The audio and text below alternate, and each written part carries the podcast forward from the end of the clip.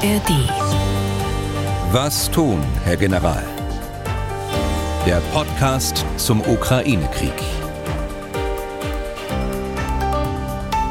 Herzlich willkommen aus Leipzig. Ich bin Tim Deisinger, Redakteur und Moderator bei MDR aktuell. Unser Experte für diesen Podcast ist wie immer der frühere NATO-General Erhard Bühler, zurzeit im Kosovo unterwegs. Tag, Herr Bühler. Tage Deisinger. Heute aus einer anderen Räumlichkeit als beim letzten Mal. Man hört vielleicht ein bisschen, dass es äh, mehr halt, aber das sollte auch kein Problem sein für das Verständnis. Das ist nun mal so. Was haben wir heute auf der Agenda? Am Anfang ein paar Dinge als Nachklapp zur letzten Folge. Wir schauen auf die aktuelle militärische Lage, auch wieder auf ein paar aktuelle Meldungen. Und dann wollen wir, ich hatte es ja vorgestern angekündigt, ein bisschen reden über den angedachten europäischen Schutzschirm gegen Luftangriffe, Stichwort European Sky Shield. Und den Stapel an Hörerfragen hier ist das Rascheln, der abgearbeitet werden will und auch äh, nicht kleiner zu werden scheint, den habe ich auch wieder mit an passender Stelle, baue ich dann die ein oder andere Frage ein oder wir machen wieder einen kleinen Fragekomplex am Ende der Folge. Mal schauen. Diesen Podcast bekommen Sie wie immer werbefrei in der App der ARD Audiothek und auch überall da, wo es sonst noch Podcasts gibt. Wir zeichnen diese Folge auf am Freitag, 21. Juli. Es ist jetzt gegen halb zwölf am Mittag. Herr Bühler, zunächst mal, wie gesagt, ein kurzer Nachklapp äh, erstmal zur letzten Folge, weil es da ein paar Anmerkungen beziehungsweise Fragen von Hörern gab, äh, Zunächst die Angriffe auf die Brücke von Kertsch. Am Mittwoch hatten sie die Brücke nochmal als legitimes Ziel für militärische Angriffe eingeordnet, obgleich bei der letzten Attacke ja auch zwei Zivilisten ums Leben gekommen sind. Und sie hatten bei aller Betroffenheit sinngemäß gesagt, die Zivilisten müssten wissen, dass sie in ein Kriegsgebiet reisen. Und daraufhin hat sich Ingo Hofstadler per Mail bei uns gemeldet und er fragt kurz Folgendes. Äh, Warum müssen Zivilisten wissen, was ein militärisches Ziel ist und eine Brücke meiden, obwohl die russische Presse sagt, es geht dort entlang in den Urlaub? Ist es nicht doch ein Angriff auf Zivilisten? Fragt wie gesagt Ingo Hofstadler. Was meinen Sie? Nein, es war aus meiner Sicht nicht geplant, äh, Zivilisten anzugreifen. Es war nicht geplant, das Auto äh, der Familie anzugreifen. Das Auto ist gegen einen Betonklotz äh, geprallt der dann nach der Explosion auf der Straße offensichtlich lag. Es war ein tragischer Unfall. Aber nochmal, das Auto der Familie war nicht das Ziel. Ziel war die Brücke über die Tag für Tag der Nachschub für die russischen Invasionstruppen auf der Krim und in der Südukraine rollt. Ja, aber dieses äh, Stichwort ähm, müssen die wirklich wissen, dass das sozusagen ein äh, auch legitimes Ziel ist. Ähm, wir wissen ja zumindest mal grob, was die Russen in ihren Medien über den Krieg hören, sehen oder lesen und was äh, nicht. Und wenn man sich jetzt mal in die Lage der Leute versetzt, ist es dann wirklich okay, also einfach zu sagen, ich weiß, so haben Sie es nicht formuliert, ich spitze ein bisschen zu. Äh, Leute, ihr müsst wissen, was ihr tut. Im Zweifel seid ihr selbst schuld. Also so habe ich es ja nicht gesagt, sagen genau. Sie ja selbst. Äh, das kommentiere ich dann also gar nicht. Ich meine, äh, Schuld sind diejenigen, äh, die die Menschen ermuntern und auffordern, auf der Krim Urlaub zu machen. Und das geht ja hin bis zum russischen Präsidenten selbst, der diese Ermunterung erst neulich gemacht hat. Dass nicht mehr alle Leute auf diese Propaganda hereinfallen, zeigen die Belegungszahlen, die die Russen neulich veröffentlicht haben über die äh, Betten der, auf der Krim, die Hotelbetten. Sie liegen jetzt bei der Hochsaison äh, bei etwa 50 Prozent. Normal wären 90 bis 100 Prozent. Das zeigt schon, dass äh, es in Russland angekommen ist, dass man dort nicht so ohne weiteres hinfahren kann und Urlaub machen kann. Die ersten Anzeichen dafür gab es ja im letzten Sommer, wenn Sie sich erinnern, als äh, die ersten Explosionen auftraten und äh, die Leute ganz verdutzt waren, die dort am Strand mit ihren Handys die Videos davon gemacht haben. Das kann aber auch gut sein, ne, dass es äh, nicht mehr immer nur halt Urlauber, vielleicht etwas betuchtere Urlauber trifft, möglicherweise auch ganz einfache Leute, die da mal kurz rüber pendeln aufs Festland. Kann ja auch sein. Ja, ich glaube, dass die eher wissen, äh, die äh, Einwohner der Krim, dass die eher wissen, äh, dass sie die Brücke meiden sollten, als möglicherweise der eine oder andere Urlauber, der da ein hohes Risiko aufnimmt. Aber ich würde keinen Unterschied machen zwischen betuchten und weniger betuchten Leuten. Mhm. Menschen sind Menschen und es ist tragisch, wenn es sie trifft. Okay. Das zu dieser Frage. Und dann gibt es zu diesem Thema noch eine Anmerkung von Thomas Reif, die will ich auch mal kurz zitieren. Herr Bühler bezeichnet angegriffene russische Brücken als legitime militärische Ziele, was ja unbestritten stimmt, spricht aber in früheren Podcast-Folgen bei angegriffenen ukrainischen Brücken von ziviler Infrastruktur. Das Kriegsvölkerrecht unterscheidet nicht zwischen russischen und ukrainischen Brücken. Zitat Ende. Natürlich nicht. Also äh, das ist ja klar. Herr Reif, es ist mir aber nicht erinnerlich, äh, dass ich mich so ausgedrückt habe. Das wäre auch falsch. Äh, wie gesagt, es gibt keinen Unterschied, ob es eine ukrainisch oder eine russisch genutzte Brücke ist. Wenn sie militärisch genutzt wird oder genutzt werden kann, stellt sie ein legitimes Ziel dar.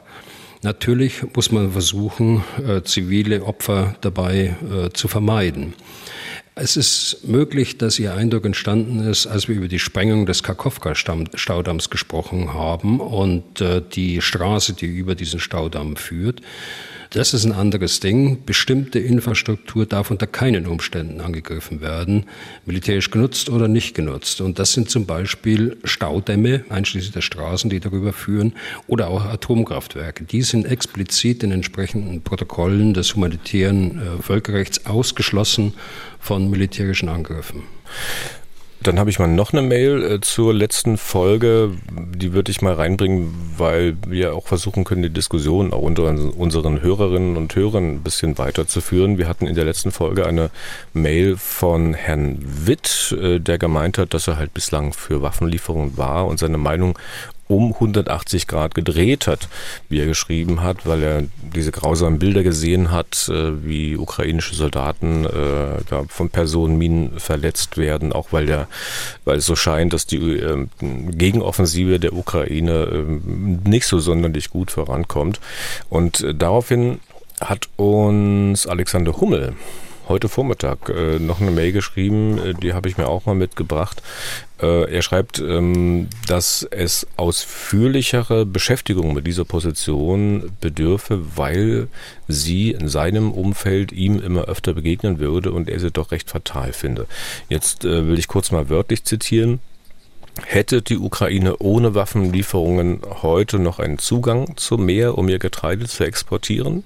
Wie lange würde ein gestärkter Putin eine freie Restukraine wohl in Ruhe lassen, bis er ihr den Zugang zum Schwarzen Meer komplett abschneidet und somit die wirtschaftliche Existenzgrundlage komplett entzieht? Wenn man notwendige Hilfe entzieht, handelt es sich dann nicht eher um einen, wenn auch indirekten Zwang des Opfers zum Aufgeben als um Verhandlungen kann man ernsthaft von Frieden sprechen, nur weil man dann keine Videos von verletzten Soldaten mehr sehen muss. Ob die Frauen, Männer und Kinder die Zustände in den besetzten Gebieten abseits der Front ihre Situation wohl als Frieden empfinden können. Ich finde, das sind Fragen, mit denen sich Zweifler an Waffenlieferungen auseinandersetzen sollten. Zitat Ende. Wie gesagt, das hat Alexander Hummel als Reaktion auf eine hm, Hörermail aus der letzten Folge geschrieben. Ihr Eindruck, Herr Bühler, was meinen Sie? Also ich bin da ganz bei Herrn Hummel, das hätte ich auch so sagen können. Vielen Dank für den Beitrag, kann ich da nur sagen. Das brauche ich gar nicht äh, nochmal neu aufgreifen. Das können wir so stehen lassen. Okay. Das also soweit als Nachtrag zur Folge von Mittwoch. Schauen wir mal auf die aktuelle militärische Lage. Wir wollen das da mal wieder grob aufteilen, so zwischen Süden und Osten bzw. Nordosten. Aber zunächst mal, Herr Bühler, ähm, Luftangriffe der Russen wieder auf Odessa. Ich glaube, die, die, die vierte Nacht in Folge soll das immer noch so die, die Reaktion auf den Angriff auf die Brücke von Kertsch sein? Oder wie sehen Sie das? Ja, ganz offenbar, so sagen sie jedenfalls die Russen äh, selbst. Äh, ja, es ist die vierte Nacht jetzt äh, in Folge, dass Odessa angegriffen worden ist, aber nicht nur Odessa, sondern auch andere Hafenstädte an der Schwarzmeerküste und äh, andere Städte im Süden, wie zum Beispiel Mikolajew, äh, wie zum Beispiel äh, Saporischia.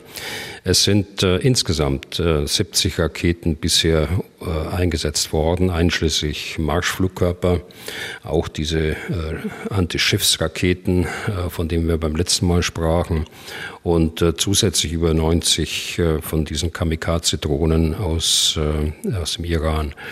Die Abschussquoten äh, will ich jetzt nicht auf die einzelnen Tage da referieren, aber ich, äh, sie sind weiterhin hoch. Äh, aber es gibt schon einen Unterschied zu den nahezu 100 Prozent äh, bei Kiew. Das zeigt, dass die, die Städte wie Odessa und äh, andere Städte nicht so stark geschützt werden können, weil einfach nicht genügend äh, Luftverteidigungssysteme zur Verfügung stehen. Das bringt auch die ukrainische Regierung nochmal dazu, die Verteilung und die notwendige Anzahl von Luftverteidigungssystemen zu überprüfen. Aber kann ja sein, dass die Situation auch besser wird. Wenn ich es recht in Erinnerung habe, wollen die Amerikaner demnächst ja auch weitere Luftverteidigungssysteme äh, liefern. Was sind das für Dinge? Können Sie das sagen? Ja, das sind äh, ähnlich wie äh, die IRIS-T-Systeme, so in dieser Preisklasse würde ich sie einsortieren. Ja. Und, äh, Aber es sind nicht nur die Amerikaner, sondern es kommen ja aus Deutschland nochmal IRIS-T-Systeme, die sind ja schon angekündigt und schon versprochen. Die sind zurzeit in der Fertigung und werden bald äh, dann auch in der Ukraine eingesetzt werden können. Ja. Und ich will, weil wir gerade bei Angriffen auf Odessa sind, noch ganz spontan eine Mail einfügen, die uns auch heute Vormittag erreicht hat von Fabian Böttcher. Das ist, glaube ich, der Hauptverwebel AD, den, den Sie auch kennen, ja, genau. der uns aus Luxemburg mhm. geschrieben hat. Und der ähm, sagt, dass eine Frage ihn dieser Tage umtreiben würde. Und da schreibt er, wenn man denkt, Russland kann nicht mehr tiefer sinken, kommen die immer mit einer neuen Idee. Ich zitiere weiter, gibt es auch nur im entferntesten eine strategische, militärische Rechtfertigung, um Getreideterminals und Schrägstrich oder Schiffe des Getreidetransports direkt anzugreifen. Die Getreidevorräte der Armen dieser Welt zu vernichten, ist doch nun wirklich abgrundtief böse. Kann der Westen mhm. irgendwas tun, um diese Transporte abzusichern, ohne in den Konflikt hineingezogen zu werden? Zitat Ende. Ja, vielen Dank, Herr Böttcher, für die Frage. Es sind ja zwei Komplexe. Das sind einmal die Angriffe der Russen gegen die Infrastruktur, gegen die Hafeninfrastruktur, gerade in Odessa. Dort ist zum Beispiel ein Lagerhaus mit 60.000 äh, Tonnen Getreide vernichtet worden. Auch Verladeeinrichtungen für äh, Getreide sind beschädigt worden. Zweitens hat Russland jetzt angekündigt, dass es jedes Schiff äh, als feindliches Schiff ansieht, das äh, die Ukraine anläuft. Im Gegenzug hat nun auch die Ukraine die Navigationsbehörden weltweit informiert, dass die Schiffe, die Russland anlaufen, nun auch als feindliches Ziel bewertet werden von der Ukraine. Ich würde das so einordnen, dass man äh, jetzt versucht, äh, sich eine Verhandlungsposition zu erarbeiten von russischer Seite, um durchzusetzen, dass die Sanktionen gelockert werden für Russland. Äh, anders kann ich mir das nicht vorstellen. Ich kann mir nicht vorstellen, dass Russland tatsächlich äh, dann zivile Getreideschiffe angreifen würde. Aber gut, äh, das äh, kann passieren. Äh, das weiß man nicht, aber vorstellen kann ich es mir tatsächlich nicht. Was kann man tun, um die, um die Schiffe zu schützen? Ich glaube, Sie liegen richtig mit dem Punkt, äh, die NATO kann da, glaube ich, wenig tun. Äh, wir sollten uns da nicht in den Konflikt hineinziehen lassen. Getreideschiffe durch NATO-Schiffe äh, zu schützen, ist äh, eine Situation, die für den Kommandanten einer Fregatte beispielsweise kaum beherrschbar ist. Welchen Auftrag wollen Sie ihm mitgeben, wenn das Schiff tatsächlich angegriffen wird?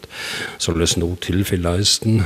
Soll es im Rahmen des Selbstschutzes möglicherweise, wenn es selbst beschossen wird, das Feuer erwidern oder was auch immer?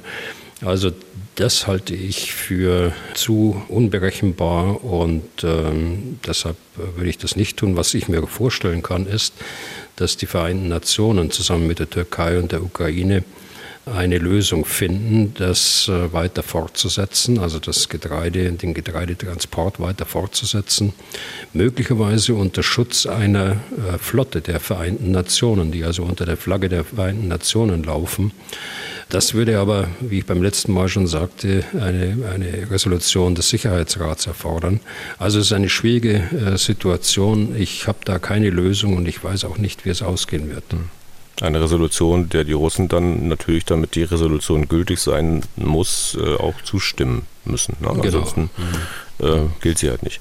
Und äh, mit dieser Antwort haben sie im Prinzip auch gleich die Frage von Franz Nause äh, beantwortet, der auch wissen wollte, wie sie die Drohung des Kremls bewerten, da jedes Schiff im Schwarzen Meer als feindlich anzusehen. Dann äh, kommen wir mal zur Situation an der Front bzw. den Fronten und wir fangen heute mal so im Osten, Nordosten an, wo die Initiative offenbar weiter bei den russischen Truppen liegt. Welches Bild bietet sich Ihnen da? Ja, ich weiß nicht, ob man das so sagen kann, äh, dass die Russen dort Initiative haben. Tatsache ist, dass äh, die Russen äh, anhaltend angreifen in einer Linie von Kupiansk im Norden bis runter über Svatove nach Kremina. Anhaltende Angriffe teilweise mit geringen Verschiebungen der Frontlinie. Insgesamt hält die Ukraine mit den dort eingesetzten Kräften, also sie kann verteidigen gegen diese äh, kleineren lokalen Angriffe. Nach wie vor sind äh, größere russische Truppenteile, wie in der Vorwoche äh, von einigen berichtet worden ist, nicht erkennbar. Also da äh, gibt es keine großen Reserven, die dort eingesetzt werden könnten, um da eine größere Offensive zu starten. Jedenfalls ist es nicht erkennbar für mich. Unverändert ist, wenn man ein Stück weiter südlich äh, geht, aber noch im Osten bleibt, unverändert ist die Lage um Bachmut. Ukrainische Truppenteile greifen nördlich und südlich der Stadt weiter an und können, wenn auch kleine Fortschritte äh, Richtung Osten erzielen. Aber der Oberbefehlshaber der Landstreitkräfte der ukrainischen Armee hat gerade vor ein paar Stunden auch gesagt, es sind äh, bald die Voraussetzungen da, um Bachmut einzunehmen. Und weiß ich nicht genau, wie er, wie er das meint. Äh, das werden wir sehen.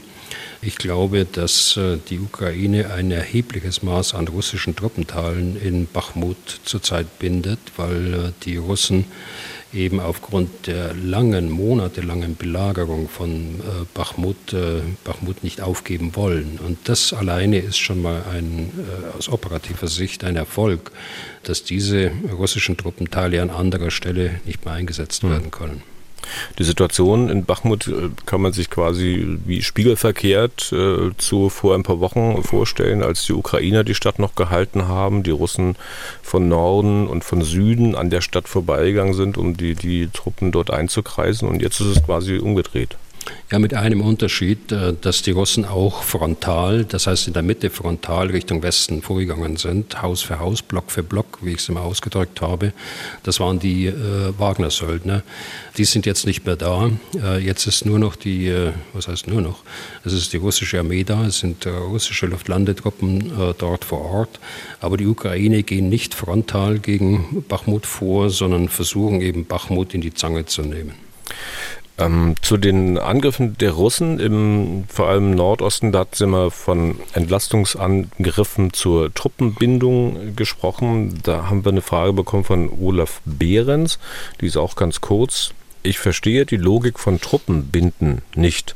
Jene Truppenbinder, die Truppen binden, sind doch dann ebenso gebunden. Was übersehe ich da? fragt Olaf Behrens. Also mit dem Begriff Entlastungsangriff wollte ich den Zweck äh, der gegenwärtigen Angriffe auf Kupiansk und Lyman deutlich machen, wie wir gerade auch gesprochen haben. Damit soll der Gegner, also die ukrainische Armee, verleitet werden, Reserven zur Verstärkung in diesen Raum, in diese Abschnitte zu verlegen, die sonst an anderer Stelle, nämlich im Süden, eingesetzt werden könnten.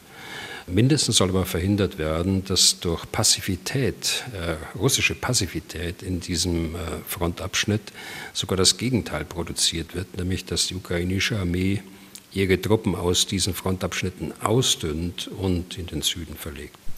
Aber was Herr Behrens schreibt, also dass die Truppen, die dann sozusagen diese Entlastungsangriffe führen, natürlich auch eine gewisse Stärke haben müssen. Ansonsten könnten sie diese Angriffe gar nicht führen. Ne? Ja, das sind Truppenteile, die in der Frontlinie eingesetzt sind, äh, die da sein müssen, sonst würde die äh, ukrainische Armee sehr schnell feststellen, dass es dort eine Lücke gibt. Und äh, diesen Fronttruppenteilen, dann hat man den Auftrag gegeben, dort offensiv zu werden. Aber diese Offensiven sind lokal, sie sind sehr beschränkt, wenn nicht zusätzliche Kräfte zur Verfügung stehen. Und das tun sie jedenfalls zurzeit nicht erkennbar das tun sie nicht.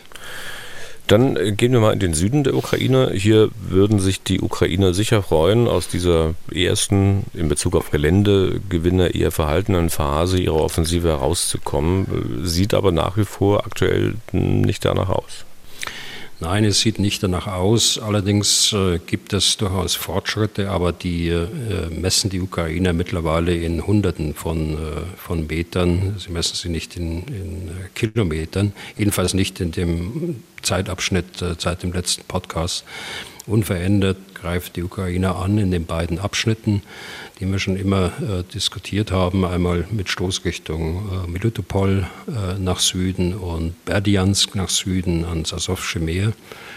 Der Brückenkopf äh, äh, gegenüber von Cherson ist nach wie vor vorhanden. Äh, da haben die Russen große Anstrengungen unternommen, die äh, ukrainischen Soldaten wieder zu vertreiben, aber er hat sich auch nicht ausgeweitet. Also das gehört auch zur Gesamtlage, da haben wir längere Zeit nicht drüber gesprochen.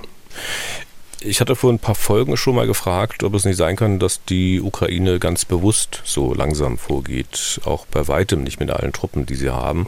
Also nicht nur, weil die russischen Stellungen sie dazu zwingen, sondern weil sie es selbst wollen, weil sie auf weitere Waffen warten und dann irgendwann mit größerer Kraft vorgehen können. Nun hat äh, Michailo Podoljak, das ist ein Berater des ukrainischen Präsidenten, ein Interview gegeben und sinngemäß gesagt, also wir brauchen für unsere Gegenoffensive, mit der wir die russisch besetzten Gebiete zurückerobern möchten, nochmal 200 bis 300 Panzerfahrzeuge und 60 bis 80 F-16 Kampfjets. Heißt, eigentlich könnte ich meine Frage von vor ein paar Folgen nochmal stellen. Mache ich aber mal nicht. Ich drehe sie noch ein bisschen weiter und stelle mal eine These in den Raum.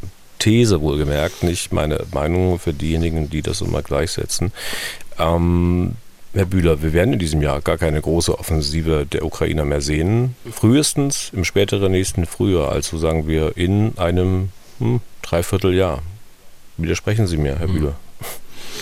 Also Sie wollen mich jetzt zu Spekulationen provozieren, glaube ich. Äh, das, das, das, werde ich das, das, werde ich jetzt nicht tun. Aber ich kann Ihnen noch mal sagen, was ich ja schon seit äh, Wochen sage. Erstens, die Offensive hat äh, begonnen Anfang Juni. Es ist nicht so, dass da keine Offensive stattfindet.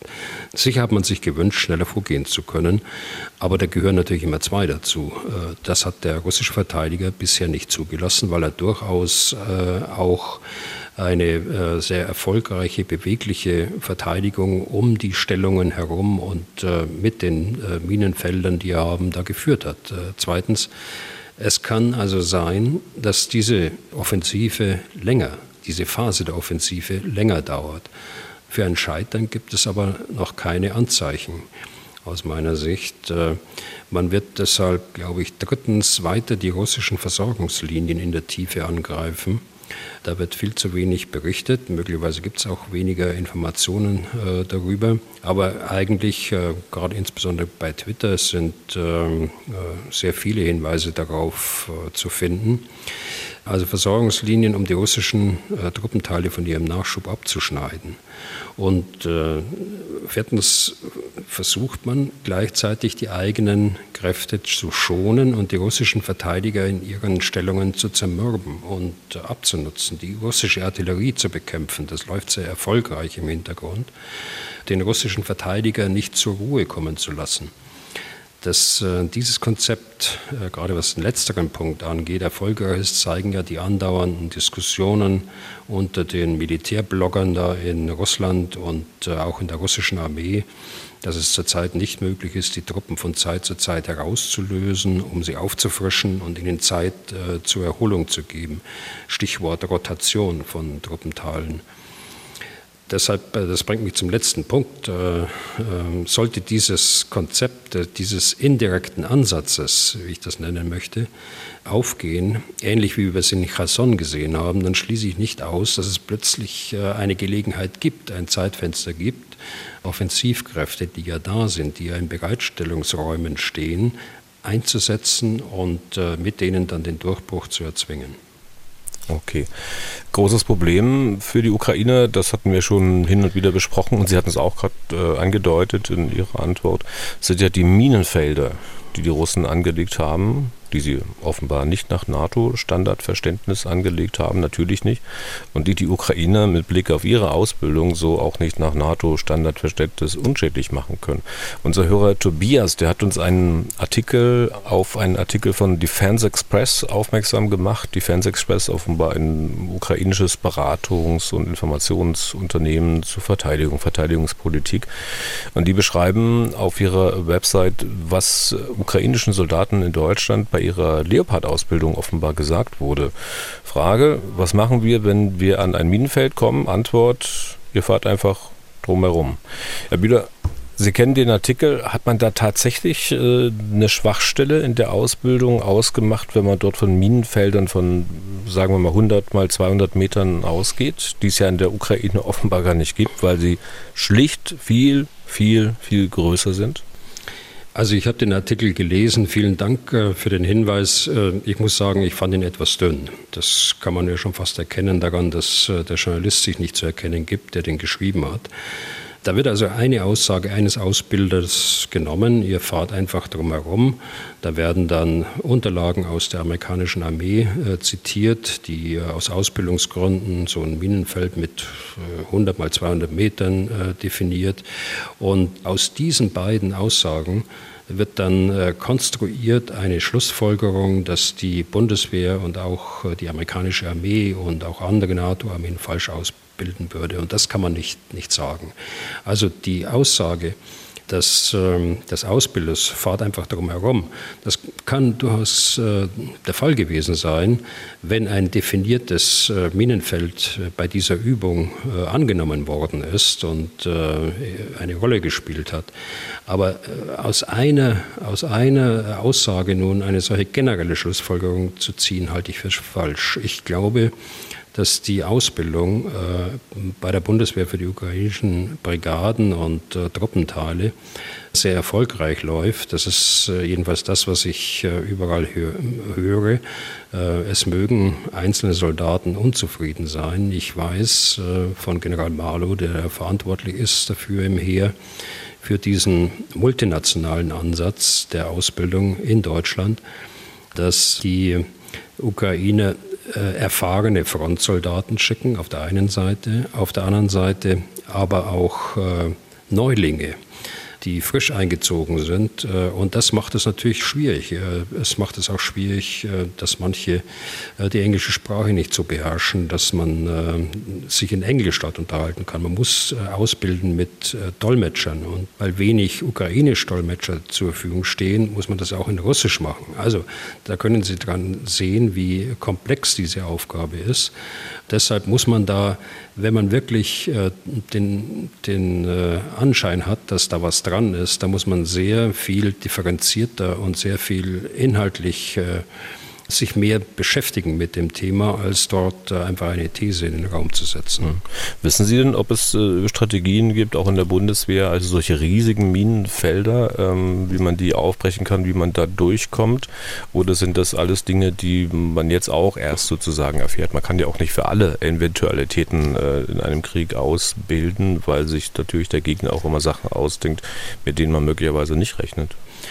Also natürlich, die, es hat in der Bundeswehr die Fokussierung auf die Landes- und Bündnisverteidigung erst vor ein paar Jahren wieder begonnen. Und ich ja. weiß von Großverbänden, die äh, sich mit, mit solchen operativen und taktischen Anforderungen nicht befasst haben, was ich immer für falsch gehalten habe. Aber ich weiß auch, ich war gerade an der Pionierschule in Ingolstadt vor einigen Tagen, ich hatte es ja erzählt, ich weiß auch, dass wir äh, durchaus Fachleute haben, gerade in Bienenräumen, die sich solchen Aufgaben der Ausbildung von Ukrainern dann auch stellen und durchaus kompetent sind, äh, sowas zu sagen. Natürlich, wenn ich ein Minenfeld äh, habe, das größer in der Ausdehnung ist, das kann ja durchaus sein, dann muss ich dort mit anderen Mitteln rangehen. Das kann ich dann nicht umfahren, sondern dann muss ich erstmal Aufklärung ansetzen. Muss genau wissen, wie groß ist die Ausdehnung. Ich muss wissen, wo die Stellungen sind äh, der Verteidiger, die dieses Minenfeld nutzen. Ich muss dann Artillerie einsetzen. Ich muss weitreichende Waffen, äh, Kampfpanzer äh, mit ihren Kanonen einsetzen auf, auf große Distanz, um die Verteidiger praktisch niederzuhalten, um dann in der nächsten Phase Panzergrenadiere mit Pionieren nach vorne zu bringen, um dann eine Gasse in das Minenfeld zu räumen, wenn ich nicht so ein Minenfeld überhaupt meiden kann oder umgehen kann. Scheint also auch wichtig in der Ausbildung zu sein, dass man sozusagen, ähm, wie formuliere ich die Kreativität der Soldaten weckt, auch die Eigenständigkeit, so wie auch das Führungsprinzip in der Bundeswehr ja eigentlich ist. Ne? Ja, genau, so ist es. Noch eine Sache zu Waffen, und zwar zu Überlegungen, was den Ukrainern das Vorwärtskommen erleichtern würde. Ein Hörer meint, ob es nicht deutlich sinnvoller wäre, wenn die Ukrainer statt äh, Clusterbomben, also Streumunition, sogenannte Moabs abwerfen könnten. Moab, M-O-A-B, Massive Ordnance Air Blast, das lässt sich jetzt schlecht wörtlich übersetzen, vielleicht so eine etwa gewaltige Luftexplosionswaffe. Man hat der Bombe auch nachträglich den Namen abgeleitet von M-O-A-B gegeben, Mother of All Bombs, Mutter aller Bomben. Äh, Herr Bühler, vielleicht können Sie, bevor wir mal was zum Einsatz sagen, äh, zur Waffe selbst was ausführen. Was ist das für ein Ding? Also das ist die größte äh, konventionelle Bombe, die die Amerikaner in ihrem Arsenal haben, also unterhalb der Nuklearwaffen. Ähm, das ist eine Bombe, die, die hat äh, 10 Meter äh, Länge, sie hat äh, 10 Tonnen Gewicht und kann 8,5 Tonnen Sprengstoff laden. Die Bombe selbst hat eine Explosivkraft dann, um das ins Vergleich, in Vergleich zu setzen, von 11 Tonnen TNT. Entwickelt wurde sie für die Bekämpfung von äh, Bunkeranlagen und großen Truppenansammlungen. Bei letzterem, also bei der Bekämpfung von großen Truppenansammlungen, wird also äh, durch den großen Sprengstoffeinsatz, den einmaligen großen Sprengstoffeinsatz, eine Flächenwirkung erzeugt. Äh, so ähnlich wie es bei Clusterbomben eben durch viele kleine äh, Bomben erzeugt wird. Also eingesetzt war sie bisher nur einmal ähm, bei den Amerikanern, so nach meiner Kenntnis, und das war gegen äh, Stellungssysteme des Islamischen Staates in Afghanistan. Und äh, die Bombe hat auch ein russisches Gegenstück, das ich glaube dann nachentwickelt wurde, das offenbar noch gewaltiger ist und das den äh, Beinamen nun Vater aller Bomben hat. Was ist das für ein Ding? Also die Namen sind schon eigenartig, ja. aber ähm, also diese Bombe hat äh, das Vierfache von dem, was äh, die Amerikaner da zur Verfügung haben. Also sie ist ja bisher auch noch nicht eingesetzt worden. Und was ist nun mit so einem möglichen Einsatz dieser Waffe im Ukraine-Krieg? Also so schlimm, wie sich das auch anhört. Wenn man diese Bombe einsetzen würde gegen ein Stellungssystem, dann könnte man wahrscheinlich doch sicher sein, dass da wirklich alles kaputt ist und dass da auch kein äh, Soldat in der Stellung überlebt. Im Gegensatz zu den Streubomben, wenn die da in ihren Gräben hocken, dann wären sie möglicherweise nicht erreicht. Ähm, vielleicht kann so eine äh, Moab dann auch ein Minenfeld ja vollkommen zerstören. Der Hörer schreibt dann noch dazu, der Abwurf von einer Moab wäre so oder so für die Russen ein immenser Schock und hätte auch eine dementsprechend psychologische Wirkung. Und Moab sind konventionell nicht atomar, somit ja durchaus lieferbar. Dazu kommt, es wäre eine Eskalation nach unten und nicht nach oben. Zitat Ende. Was meinen Sie, Herr Bühler? Also stimmt, die Bombe ist unter anderem für diese psychologische Wirkung entwickelt worden. Es gibt aber wenn man genauer hinschaut, äh, technische und auch taktische Gründe, die gegen einen Einsatz sprechen.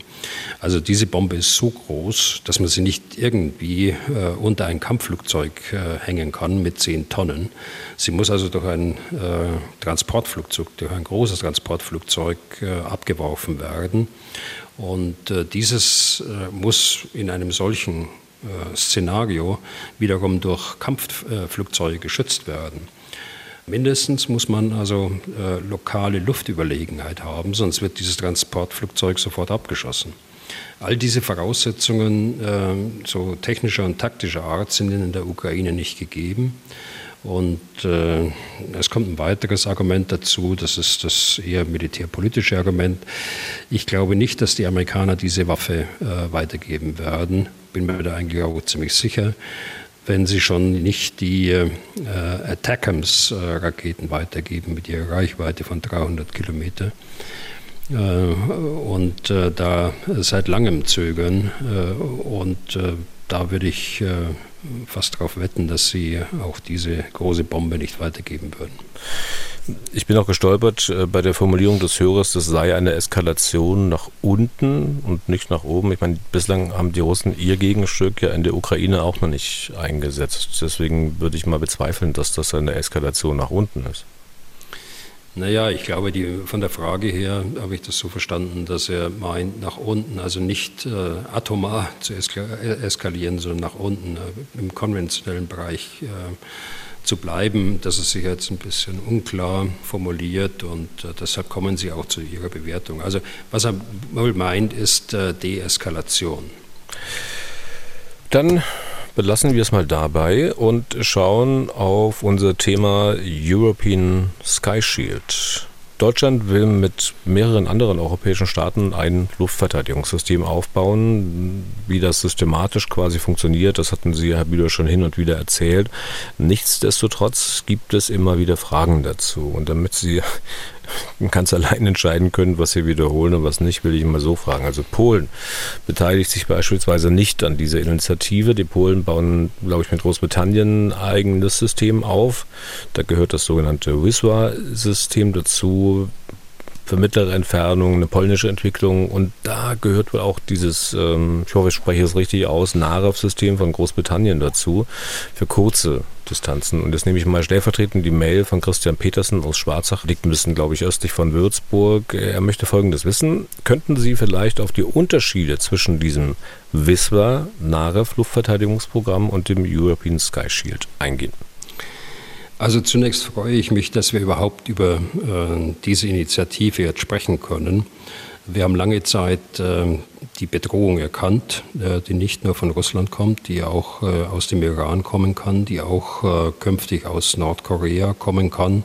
Sie arbeiten ja an äh, Nuklearprogrammen, die sie über Interkontinentalraketen verschießen können. All das wissen wir seit Jahren, mindestens seit 2017 aber es ist letztlich bei Konzepten geblieben und jetzt hat man sich äh, wirklich entschlossen, dieses Thema anzugehen und das ist äh, gut so. Wir sprechen bei beiden Begriffen oder bei dem gesamten Thema von einer territorialen Luftverteidigung, das heißt die äh, Verteidigung von Ländern, von Staaten. Und da sind wir hier in Deutschland äußerst schwach aufgestellt. Das haben wir schon besprochen. Ich sage das nur nochmal der Vollständigkeit halber. Wir haben die Fähigkeit, die wir mal hatten, äh, leider vor Jahren aufgegeben. Äh, so ist das, äh, wenn man Fähigkeiten aufgibt. Da kann sich die Weltlage ändern und plötzlich hätte man sie gebraucht und hat sie dann nicht zur Verfügung. Zur Frage von Herrn Petersen. Bei dieser Planung und Realisierung muss man in Systemen mit unterschiedlicher Reichweite und in unterschiedlichen Höhenschichten denken. Nicht jedes Abwehrsystem ist in der Lage, jede Bedrohung kämpfen zu können. Also, wenn ich jetzt mal auf das äh, System da aus Polen äh, schaue, das ist Wisla, das ist die Patriot, äh, die wir auch haben. Sie trägt nur einen polnischen Namen, nämlich einen Flussnamen, so wie äh, einige Waffensysteme in Polen Flussnamen tragen, also Weichsel. Das äh, Narew-System ist ein äh, System für kürzere Reichweiten. Narew ist auch ein Fluss. Es ist vergleichbar so mit dem, der Preisklasse äh, Iris-T. Das sind äh, zwei Systeme, die dort äh, entwickelt worden sind, äh, zusammen mit einer britischen Firma, äh, MBDA, Großbritannien. Und äh, das andere ist äh, European Sky Shield. das ist also die deutsche Initiative, zu dem sich jetzt mittlerweile 18 andere Nationen auch bekannt haben. Beides sind keine Luftverteidigungssysteme, als solche, sondern es sind Beschaffungsprogramme. Das heißt, die Polen beschaffen Patriot, haben sie bestellt, Whistler und äh, Narew, ihr Narew-System. Und bei European Sky Shield, äh, da geht es um äh, Arrow-Raketen aus Israel für die höheren äh, Luftschichten. Da geht es um äh, den Upgrade wahrscheinlich äh, der Patriot-Systeme für die mittleren Reichweiten und da geht es äh, um IRIS-T für die kürzeren Reichweite. Zusätzlich für die Bundeswehr natürlich auch den Schutz der beweglichen Kräfte, insbesondere des Heeres, während Landoperationen. Also Nochmal, Beschaffungsprogramme, keine operativ unmittelbar nutzbaren Programme oder Systeme. Und warum macht man das getrennt? Warum machen die Polen nicht mit? Sind das da auch wieder politische Befindlichkeiten? Nein, das glaube ich in diesem Fall nicht. Ähm, die Polen haben sich ja sehr frühzeitig für ein neues Luftverteidigungssystem entschlossen und haben diese Entwicklung äh, des äh, NAREW-Systems äh, mit der polnischen Industrie und mit der MBDA aus Großbritannien dort vorangetrieben, haben zusätzlich die Patriot eingekauft. Sie haben entsprechende Systeme, sie brauchen kein Beschaffungsprogramm mehr. Was wesentlich wichtiger ist eigentlich als äh, die Beschaffung, ist dann die Einbindung in das Luftverteidigungssystem äh, für Europa. Das heißt, ähm, beide Systeme, damit kann man rechnen, sind dann irgendwann innerhalb der NATO aufeinander abgestimmt und ergänzen sich, oder? Also es macht nur Sinn, äh, so ein großräumiges äh, Luftverteidigungssystem aufzubauen, mit welchen Mitteln auch immer, ob das jetzt Patriot ist, ob das IRIS-T, ob das NAREF ist, ob das äh, die französischen Systeme sind. Sie müssen die italienischen Systeme sind. Sie müssen in den Gesamtkontext der integrierten Luftverteidigung der NATO integriert werden können. Es ist nicht daran gedacht, und das wäre auch ein, ein Fehler, wenn man dort eine eigenständige Kommandostruktur aufbauen würde, äh, unter welcher Führung auch immer, eines Staates oder äh, der Europäischen Union. Äh, das wäre sicher ein Fehler. Man würde die Ressourcen nicht nutzen, die ja vorhanden sind.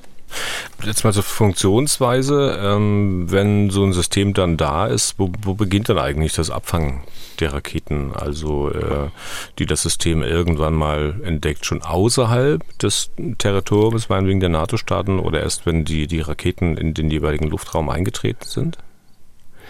Nein, dann wäre es sicher zu spät. Die erste Voraussetzung ist tatsächlich, dass man ein äh, möglichst komplettes Luftlagebild äh, äh, hat.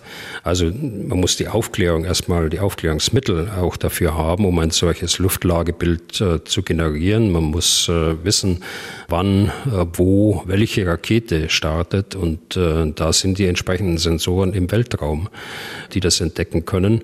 Und dann muss man ein Feuerleitsystem haben, das die Bedrohung analysiert. Äh, wo geht die Rakete hin? Äh, was ist der Zielpunkt? Welche Abwehrrakete, und das ist der nächste Punkt, äh, welche Abwehrrakete aus welcher Stellung, aus welchem Land kann diese Rakete am besten bekämpfen? Und dann sind wir erst bei den Systemen, die wir vorhin genannt haben. Und äh, diese ganze Command and Control, äh, wie man in der NATO sagt, äh, ist erforderlich, um die äh, Waffensysteme dann effektiv einsetzen zu können. Das heißt, es muss alles im Rahmen der militärischen Struktur der NATO passieren. Aber wenn das so ist, dann ist ja die Frage, wozu es eigentlich äh, dieser Initiative überhaupt bedarf. Und dann nehmen wir mal an, eine Rakete donnert auf ein Land zu, das an diesem Beschaffungsprogramm nicht beteiligt war, also sozusagen nicht zum Sky Shield gehört, aber in der NATO ist. Lässt man die Rakete dann einschlagen, weil man sie sagt, ja, ihr hättet ja mitmachen können? Das doch sicher nicht, oder? Also die Sky Shield äh, Initiative ist deshalb wichtig, weil wir viel zu wenig bisher getan haben in Europa, um unseren Kontinent äh, gegen äh, die Bedrohung aus äh, der Luft zu schützen. Wir sind abhängig von den amerikanischen Raketen auf ihren Kreuzern rund um Europa die Ägäis, wir haben das schon mal erläutert hier im Podcast, äh, und von den Raketen, die äh, in Rumänien stationiert sind, auch amerikanische Raketen und die künftig in Polen stationiert sind. Aber mengenmäßig ist das äh, gar nicht ausreichend, um den Kontinent und die NATO-Staaten in Europa zu schützen. Flächendeckend wird es ohnehin schwierig werden, bis unmöglich werden, einen ganzen Kontinent äh, abdecken äh, zu können. Also von daher ist diese Initiative wichtig. Sie ermöglicht den Teilnehmernationen günstiger Waffensysteme einz, einzukaufen, äh, weil eben mehr äh, Staaten sich daran beteiligen und dadurch die Preise eben günstiger sind. Wenn ich nochmal äh, zu dem Punkt zurückkommen kann, das muss äh, in die NATO-Kommandostruktur mit integriert werden, anders gibt es keinen Sinn. Das heißt natürlich, dass alle Nationen äh, der NATO dann äh, diesen Schutz auch genießen. Aber dann die Frage, wenn es halt ohne NATO nicht geht, die Schweiz. Ist nicht in der NATO. Ein Land, das sich als neutral versteht. Österreich ist nicht in der NATO. Auch ein Land, das sich als neutral versteht. Aber beide Länder wollen anscheinend künftig unter dem Raketenschutzschirm hocken. Wohl gemerkt, ein Schutzschirm, der halt, wie Sie sagten, eigentlich nur von den NATO-Strukturen leben kann. Wie passt denn das zusammen? Ja, Gute, gute Frage, Herr Deisinger. Auf der einen Seite kann ich sagen, ja gut, Sie wollen an dem Beschaffungsprogramm teilhaben und wollen einzelne Systeme für Ihre Länder kaufen. Aber nochmal, der gemeinsame äh, Einsatz erst, der wird äh, die Wirkung erzeugen, äh, dass wir möglichst weite Teile Europas auch schützen können. Und äh, wenn dann äh, gesagt wird, äh, ja, ich kann daran nicht teilnehmen, weil ich neutral bin, ich kann in der NATO dort nicht teilnehmen, dann sind sie nicht angeschlossen an das große Luftlagebild äh, der NATO, denn äh, das kann ja keiner verlangen. Äh, und das würden die Österreicher auch nicht machen wollen, glaube ich, und auch die Schweizer nicht, dass sie sich praktisch ankoppeln an die NATO und das Luftlagebild dort absaugen, um dann eigene Entscheidungen treffen zu können. Das würde ich ausschließen. wer wird das erst beurteilen können, jedenfalls von außen? Wenn man sieht, für welche Systeme sich äh, beide Länder auch entscheiden. Äh, es kann ja sein, dass sie sich für Systeme entscheiden, kürzerer Reichweite. Äh, dann haben sie aber nicht den vollständigen Schutz. Und das muss man, glaube ich, auch offen aussprechen. Dann haben sie auch nicht den Schutz gegen Interkontinentalwaffen, denn für Interkontinentalwaffen ist es notwendig, dass sie aus dem Weltraum heraus den Start schon aufnehmen und vom Beginn der Flugphase äh, die äh, Bedrohungslage äh, analysieren, wie ich vorhin gesagt habe, um zu wissen, wo sie einschlägt und wo der beste Punkt ist, sie auch bekämpfen zu können. Ein Hörer aus der Schweiz, aus Zürich, der hat am Ende seiner Mail geschrieben, dass er sich schämt Schweizer zu sein, weil, Zitat, die kein Material liefern, aber den Schutz des Sky Shields wollen. Ja, Zitat Ende. Scheint ja so eine Sache zu sein. Sky Shield für sich ja, wie gesagt, nur mit der NATO. Munition oder Waffen in die Ukraine liefern? Nein. Da scheint die Neutralität dann doch an ihre Grenzen zu stoßen. Ja, ich äh, nehme das natürlich auch wahr, dass es äh, große Diskussionen gibt, äh, sowohl in der Schweiz wie auch in Österreich äh, zu diesem Thema. Äh, da will ich mich in die Diskussion innenpolitisch nicht einmischen. Ich äh, will das nur sagen, wenn man solche Systeme beschafft, dann muss man auch sehen, dass sie entsprechend integriert werden in das Luftverteidigungssystem. Nur national dies aufzubauen, halte ich für nicht richtig. Das muss international laufen und es wird sicher keine Sonderorganisation geben innerhalb der Europäischen Union, bin ich überzeugt davon, weil das viel zu teuer wäre und es ist unnötig, es ist ja da. Und äh, nur deshalb, äh, weil man äh, neutrale Staaten mit aufnehmen will, äh, wird man innerhalb der Europäischen Union so ein System nicht aufbauen, abgesehen von der Tatsache, dass die Schweiz ja auch nicht äh, in der Europäischen Union ist. Ja. Dann soweit das zum Thema European Sky Shield. Äh, eine Sache noch kurz eingefügt, weil wir gerade so bei Geld und Beschaffung waren. Ähm, eine Frage zu einer Äußerung von Donald Trump. Man weiß ja nicht, ob er nicht doch wieder Präsident wird. Äh, der sagt, dass er Europa auffordern wird, wenn er denn Präsident ist, ähm, den USA die Kosten zu erstatten, die ihnen entstehen weil sie Waffen ersetzen, die sie in die Ukraine geliefert haben. Herr Bühler, was sagen Sie denn dazu? Also in meinen Ohren klingt das danach, dass die NATO in weiteren vier Trump-Jahren äh, wieder mal vor sich hin siechen könnte. Oder es kommt wirklich dazu, dass Europa sagt, naja, es geht nicht anders, wir müssen es alleine hinbekommen. Wir halten von uns aus die USA mal außen vor. Also zunächst äh, erwarte ich nicht, äh, dass Herr Trump da nochmal eine neue Präsidentschaft antreten kann. Man muss, wird sehen, wie die Wahlen ausgehen. Ich äh, hoffe nicht, dass es dazu kommt. Und wenn es dazu kommt, dass er oder ein anderer, ein ähnlich denkender Mensch an die Präsidentschaft kommt, ja, dann muss man äh, sehen, wie das dann politisch weitergeht oder in der NATO weitergeht. In jedem Fall wäre es ein Fehler, die transatlantische Verbindung aufzugeben. Wir sind äh, und bleiben abhängig äh, von dieser, genauso wie die Amerikaner auch abhängig sind äh, von Europa. Beide äh, brauchen einander und es würde keinen Sinn machen, wenn man die Verbindung zu einer Großmacht, die die Amerikaner ja sind, äh, so einfach aufgibt von europäischer Seite. Also da fühle ich mich an Seiten einer Großmacht äh, mit diesem Schutzschirm, den äh, sie über uns ausbreiten kann, viel besser aufgehoben, als wenn wir alleine unser Ding machen mit unseren Staaten in der Europäischen Union.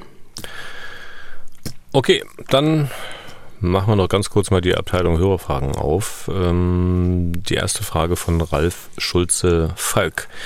Zitat, ein Militäranalyst sagte im Podcast der FAZ sinngemäß, dass die ukrainische Armee besser werden muss im Kampf mit verbundenen Waffensystemen.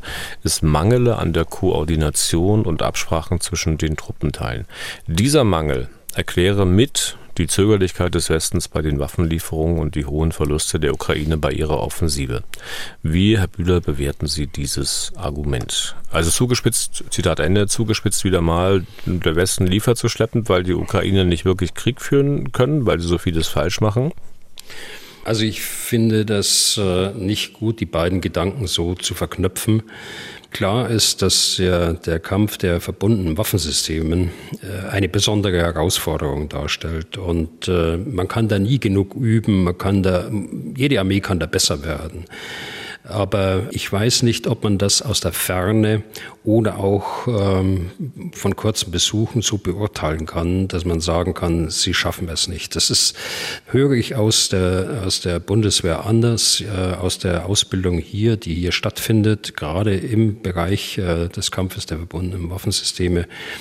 Da wäre ich auch vorsichtig mit, mit solchen Urteilen, wenn man solche Urteile nur dann treffen kann, wenn man einen breiten Überblick äh, über die Armee haben kann und nicht nur eine Stichprobe äh, gesehen hat und äh, jetzt da generelle Schlüsse draus zieht. Und schon gar nicht hat das, äh, glaube ich, mit der Zögerlichkeit des Westens bei Waffenlieferungen zu tun. Die Zögerlichkeit des äh, Lieferns von Waffensystemen hat ja am Beginn des Krieges schon begonnen. Äh, da wussten wir noch gar nicht, wie die äh, Leistungsfähigkeit der ukrainischen Armee aussieht. Also schon von daher sieht man, dass man äh, das eigentlich nicht verknüpfen sollte. Und äh, dann haben wir noch Martin Lüsing. Er hat einen Vorschlag, das Dilemma mit den Panzerreparaturen zu lösen, weil Polen und Deutschland sich nicht einigen konnten, sollen nun in Deutschland repariert werden. Darüber haben wir ja auch schon gesprochen. Und Herr Lüsing fragt Folgendes. Könnten die schwerstbeschädigten Leopard 2 A6, vielleicht auch die 2 A4 oder Marder, die nun in Deutschland repariert werden müssen, nicht im Ringtausch mit aktiven Panzern aus Bundeswehrbeständen getauscht werden, damit es schneller geht? Weiter unten in seinem Text äh, heißt es dann sinngemäß, also dass die intakten Panzer eventuell schon in der polnischen Grenze warten könnten, damit der Tausch dann schneller geht. Was meinen Sie? Ja, das ist ein guter Gedanke. Der liegt ja auch auf der Hand. Also äh, man muss natürlich da berücksichtigen die äh, doch begrenzten Vorräte, die auf der Seite der Bundeswehr vorhanden sind. Äh, wir haben auf der anderen Seite viele Verpflichtungen übernommen innerhalb der NATO jetzt äh, die schnelle Eingreiftruppe, die äh, Verstärkung der Ostflanke und so weiter. Da werden überall Panzer gebraucht. Deshalb wird man sich das äh, ganz sicher sehr sorgfältig anschauen, inwieweit man die Verteidigungsfähigkeit der Bundeswehr schwächt. Ich würde eher äh, darauf tippen, dass man äh, dabei bleibt. Nein, äh, keine weitere Abgabe von äh, Kampfpanzern Leopard aus den eigenen Beständen, so dass man äh, was anderes machen muss. Man muss äh, die Zeit äh, sehr kurz halten, möglichst kurz halten, in der die ukrainischen Panzer der Ukraine nicht zur Verfügung stehen und dort alle Anstrengungen zu machen. Ringtausch halte ich für schwierig. Okay, damit sind wir durch für heute und für diese Woche. Vielen Dank für Ihr Interesse. Wenn Sie Fragen an Herrn Bühler haben, dann schreiben Sie an general.mdraktuell.de oder rufen Sie an unter 0800 637 3737. Herr Bühler, ich wünsche Ihnen ein feines Wochenende. Die nächste Podcast-Folge haben wir geplant für Dienstag. Bis dahin und vielen Dank für heute. Ja, gern geschehen, Herr Deisinger. Dann bis Dienstag. Was tun, Herr General? Der Podcast zum Ukraine-Krieg.